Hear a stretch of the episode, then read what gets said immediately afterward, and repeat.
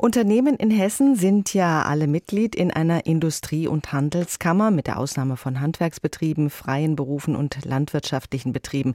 Die einzelnen Industrie- und Handelskammern der Städte und Kreise sind dann nochmal gemeinsam vertreten vom Hessischen Industrie- und Handelskammertag.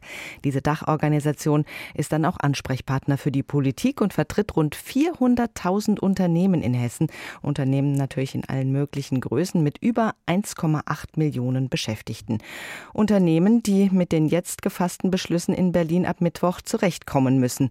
Eberhard Flammer ist Präsident des Hessischen Industrie- und Handelskammertages und mit ihm habe ich vor der Sendung gesprochen und ihn gefragt.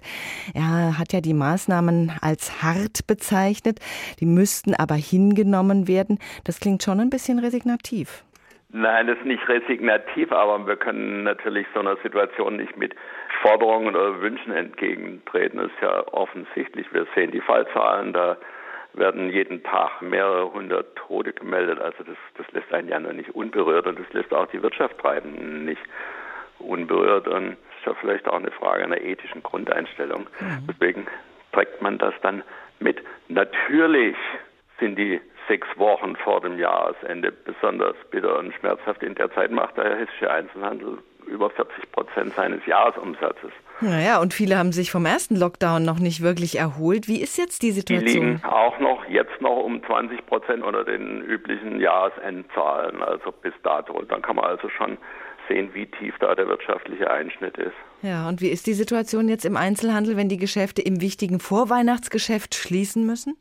Dann hat das existenzbedrohende Ausmaße und man muss natürlich als Gesellschaft dann auch schauen, wie rettet man oder wie sichert man diese Existenzen. Die gehören ja auch zu unserer Innenstadt- und Innenortskultur in allen Teilen. Also wir wollen die ja nach Corona alle wieder sehen und aufsuchen können. Hm. Es gibt inzwischen aus der Politik Vorschläge, die Geschäfte in den nächsten beiden Tagen dann länger aufzulassen, bis hin zur Möglichkeit, durchgängig offen bleiben zu dürfen, also bis Mittwoch früh.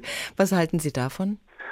Ach, ich weiß nicht, da kommt es auf den Versuch an, das kann man immer hinterher beurteilen. Auf jeden Fall zeigt es, dass die Politik versteht, wie groß der Einschnitt und wie groß die Last ist, die da getragen werden muss. Mhm. Sie haben gesagt, es gilt jetzt, wirtschaftliche Existenzen zu bewahren, aber auch die Überforderung des Staates zu vermeiden.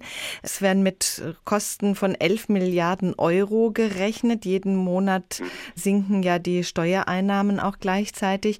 Wie kriegen wir das hin, die wirtschaftlichen Existenzen zu bewahren und die Überforderung des Staates zu vermeiden? Ich glaube, man muss sehr zielgenau schauen, was es bedarf, um Existenzen zu sichern. Und keinesfalls kann eben der Staat in einem hohen Maß Einnahmenausfälle kompensieren. Das kann er nicht tun. Er kann die Leute nicht so stellen, als ob sie gewirtschaftet hätten. Nicht Verluste sind zu tragen von allen Sektoren der hessischen Wirtschaft, von nahezu allen Menschen, die da sind. Und äh, das, da ist, glaube ich, auch eine Einsicht dazu da, dass das auch getragen werden kann. Und dann halten wir unseren Staat auch leistungsfähig, dass er wirklich Existenzen subsidiär absichern kann. Wir wissen ja nicht, wie lange das andauert. Es gibt ja keine Ansage, dass das am 10. Januar dann nur alles vorbei wäre und dass man dann eine bestimmte Menge Geldes dann budgetieren kann. Wie sieht es denn aus, wenn das bis März oder April schlecht läuft? Da muss ja auch noch Pulver trocken sein. Ne? Hm, aber da wird kein Pulver mehr trocken sein. Wir, wir reden über die Summe der Steuerkraft der Deutschen, die war äh, in Standardjahren 19 waren das 800 Milliarden, mit denen praktisch alles bezahlt worden ist, was an öffentlichen Aufwendungen fällig geworden ist, einschließlich Schulen, Bildung, Weiterbildung und so weiter und so weiter. Von denen bleiben ein bisschen über 700 Milliarden übrig. 200 Milliarden werden im nächsten Jahr ausgegeben.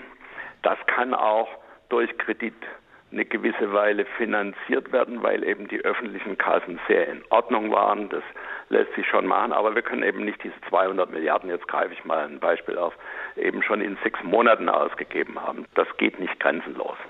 Werden Sie denn eigentlich von der Politik gehört als Dachverband? Fragen die Landespolitiker bei Ihnen, wie die Überbrückungshilfen ausgezahlt werden sollen, wie Anträge gestellt werden sollen, damit es den Betroffenen auch nützt? Sie haben ja selbst zuletzt Planungssicherheit für die Corona-Hilfen gefordert.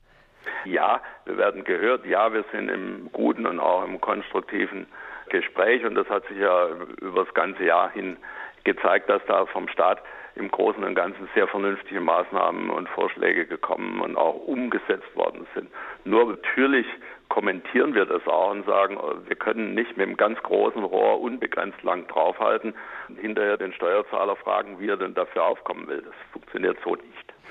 Und wie funktioniert es? Indem man mit einem etwas kleineren Rohr löscht und sehr zielgenau an den Brandherd rangeht und dann eben nicht Einnahmenausfälle kompensiert, sondern eben die Fixkostenbeträge ersetzt, die erforderlich sind, ein Geschäft am Laufen oder äh, sozusagen im Handelsregister zu erhalten. Ne? Eberhard Flammer, Präsident des Hessischen Industrie- und Handelskammertages über die Auswirkungen des kommenden Lockdowns. Alles wieder dicht. Lockdown vor Weihnachten. Das Thema heute Morgen.